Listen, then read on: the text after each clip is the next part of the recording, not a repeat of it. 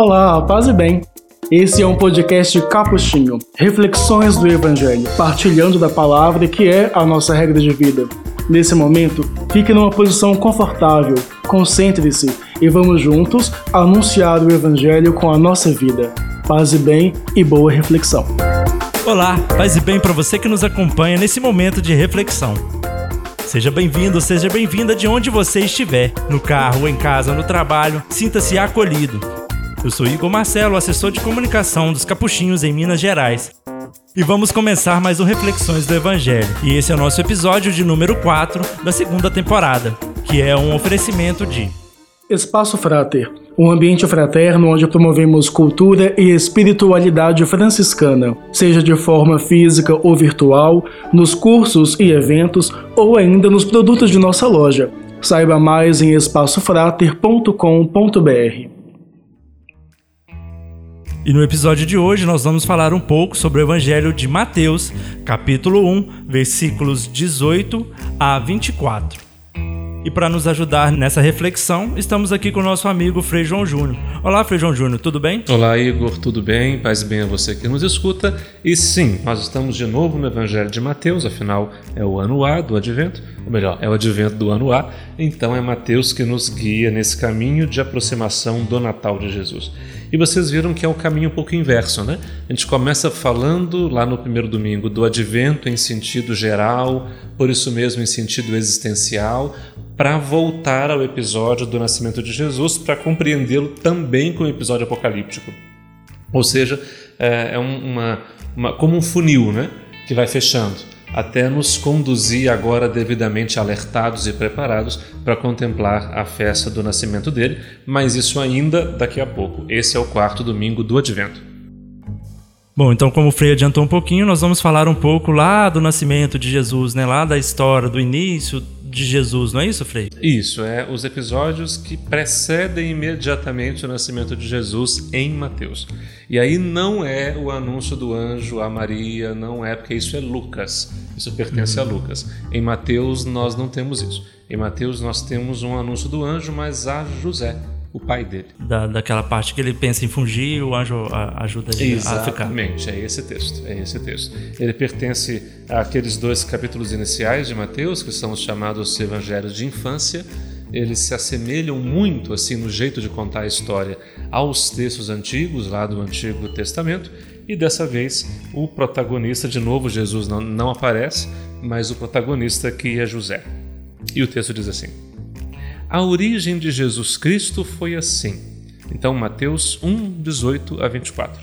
A origem de Jesus Cristo foi assim, e escolher a palavra origem para começar não passa desapercebido que se refere ao Gênesis. Né? Assim como a origem do mundo foi assim, a origem de Jesus foi assim. Maria, sua mãe, estava prometida em casamento a José Difícil dizer o que isso significa, porque o casamento judaico ele é um longo processo. Então, dizer prometida em casamento, porque lá no final vai dizer assim: então eh, José fez conforme o anjo do Senhor havia mandado e aceitou a sua esposa. Uai, tá casado ou não tá casado? Né? Tá prometido ou tá casado? Pois é, tem é, uma é ambiguidade é... aí, né? É, pois é. Tem uma ambiguidade porque para nós dizer casou-se é a cerimônia do casamento. Aqui, o prometido em casamento já tem também compromissos, poderia dizer, nupciais. Né? Então já há uma série de, de, elementos de casamento que já compõem esse caminho em direção uhum. a, a, ao casamento propriamente. Então, bom, já é uma relação estabelecida aqui. E antes de viverem juntos, ela ficou grávida pela ação do Espírito Santo. Veja, nada se descreve como em Lucas sobre a gravidez e ela especificamente. Mas, antes de viverem juntos, ela encontrou-se grávida pelo Espírito Santo. José, seu marido, aí veja, seu marido, interessante, né? Pois é, começa falando que estava prometida, depois. Mas ele já é marido. Já é marido. Né? Pois é. José, seu marido, era justo e, não querendo denunciá-la, resolveu abandonar Maria em segredo. Veja, é, por uma razão bastante simples. Uma, uma mulher que, que encontrasse-se grávida é, antes da, da, finalização desse processo do casamento, ela estava sujeita à legislação do Levítico. Né? E a legislação era bastante clara. É, isso configura adultério, seja o filho de quem for. Né? Se ela é solteira, ela não pode estar grávida. Ou se ela não concluiu esse caminho do casamento, ela não pode estar grávida. Então, ela vai ser repudiada, vai ser entregue ao tribunal da porta da cidade. Então, esse seria o caminho. Curiosamente, o texto diz que José não fez isso. José, vamos dizer, renunciou ao seu direito e decidiu apenas deixá-la em segredo, sem entregá-la à força da lei. E para completar, o texto diz que José fez isso porque era justo. E aí dá um curto-circuito na interpretação de quem está lendo, porque é, justiça para os antigos judeus, mas também para nós, tem a ver com o cumprimento da lei. Quando Sim. você diz que vai entregar alguém à justiça, você vai entregar alguém ao cumprimento efetivo da lei, ao julgamento que, que quer aplicar a lei. Isso é justiça para nós. Aqui é o contrário. Aqui José era justo e porque era justo, ele renunciou ao cumprimento da lei né, e decidiu apenas de, deixá-la. É interessante, então, porque em Mateus isso vai se, se, vamos dizer, se consolidar ao longo de todo o Evangelho. A justiça não consiste em ajustar-se à estreiteza da lei, mas a justiça consiste em extrapolar a exigência da lei. É ajustar-se a outra coisa que não a lei. É, é, aquilo que a gente costuma dizer, né? De estar mais preocupado com a pessoa do que com aquelas regras, né? É, poderia ser lido assim, antes a pessoa do é. que a lei. Né? É, porque a lei, pela lei, não garante justiça. Essa é a questão. Né? O mero cumprimento da lei não é justiça. A justiça está para além da lei. Implica é, comprometer-se para além da lei não fazer apenas aquilo que é exigido, mas comprometer-se para além. Isso é ser justo. E José é o primeiro que é apresentado com esse paradigma de justiça no Evangelho de Mateus. Enquanto José pensava nisso, ele cogitava isso, enquanto ele pensava nisso, eis que o anjo do Senhor apareceu-lhe em sonho, e tem que ser em sonho para dizer que não é invenção dele né? É insônia, quer dizer, ele está quietinho dormindo, é o anjo do Senhor que veio, né? não foi iniciativa dele, foi iniciativa do anjo do Senhor. E o anjo do Senhor é uma expressão, nos textos mais antigos, é uma expressão para se referir a Deus mesmo. Né? Se nós olharmos, por exemplo, lá no capítulo 3 do Êxodo, quando diz que Moisés se aproximou da sarça, o texto diz: O anjo do Senhor apareceu a Moisés no meio de uma, de uma sarça, sarça e disse-lhe mas quando ele diz, ele diz: Eu sou o Deus de Abraão, o Deus de Isaac, o Deus de Jacó. Ora, é o anjo do Senhor ou é o Senhor? Não, é a mesma coisa. Né? É uma dizer o anjo do Senhor apareceu é para que o leitor não se pergunte: Deus tem aparência? Ou para, para não dizer que Deus disse, mas Deus tem dizer, Deus tem voz? Não. Então ele fala sempre o anjo do Senhor, dando ao leitor esse distanciamento para não criar imagem de Deus mas o anjo do Senhor é uma, uma, uma afirmação da presença do Senhor. Então, aqui, uhum. o anjo do Senhor apareceu em sonho, quer dizer, o Senhor veio a ele em sonho e lhe disse: José, filho de Davi, não tenhas medo de receber Maria como tua esposa, porque ela concebeu pela ação do Espírito Santo. Ou seja, te tranquiliza, te tranquiliza. Isso que está sendo motivo de de, de separação, de crise da justiça. Não, não. Isso é obra do Espírito. Então apenas te conforma. É obra do Espírito. Ela dará à luz um filho e tu lhe darás o nome de Jesus.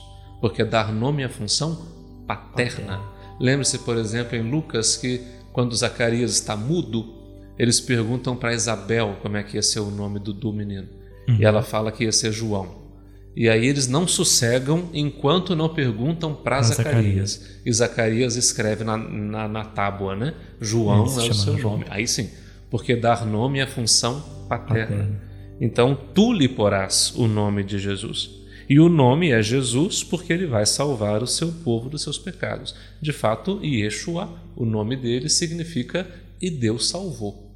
Né? E Deus uhum. veio ao encontro. E é por isso que o mesmo evangelho vai se referir a Jesus como Emanuel, que lá no profeta Isaías significa Deus está conosco. Então, o nome dele já diz a missão dele, o nome dele já diz quem ele é. Já diz a quem ele veio, né? Exatamente. Veio, e... Aqui veio, veio para salvar. Seu nome só pode ser e Deus salva.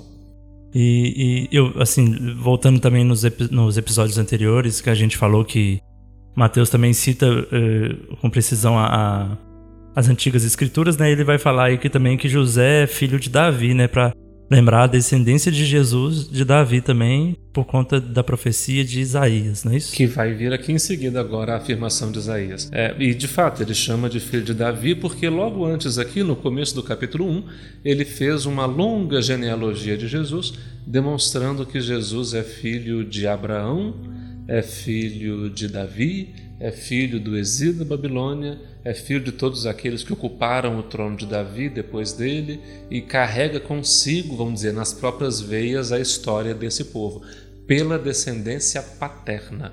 Uhum. Quer dizer, é José que dá a Jesus a, a, a, a, a ascendência davídica, a ascendência abraâmica. De fato, é para lembrar isso mesmo. E aí vem, tudo isso aconteceu é, é o evangelista que retoma a palavra, né? o narrador. Tudo isso aconteceu para cumprir, lembra aquilo que dizia semana passada sobre cumprir a Escritura? Né? Cumprir o que o Senhor havia dito pelo profeta.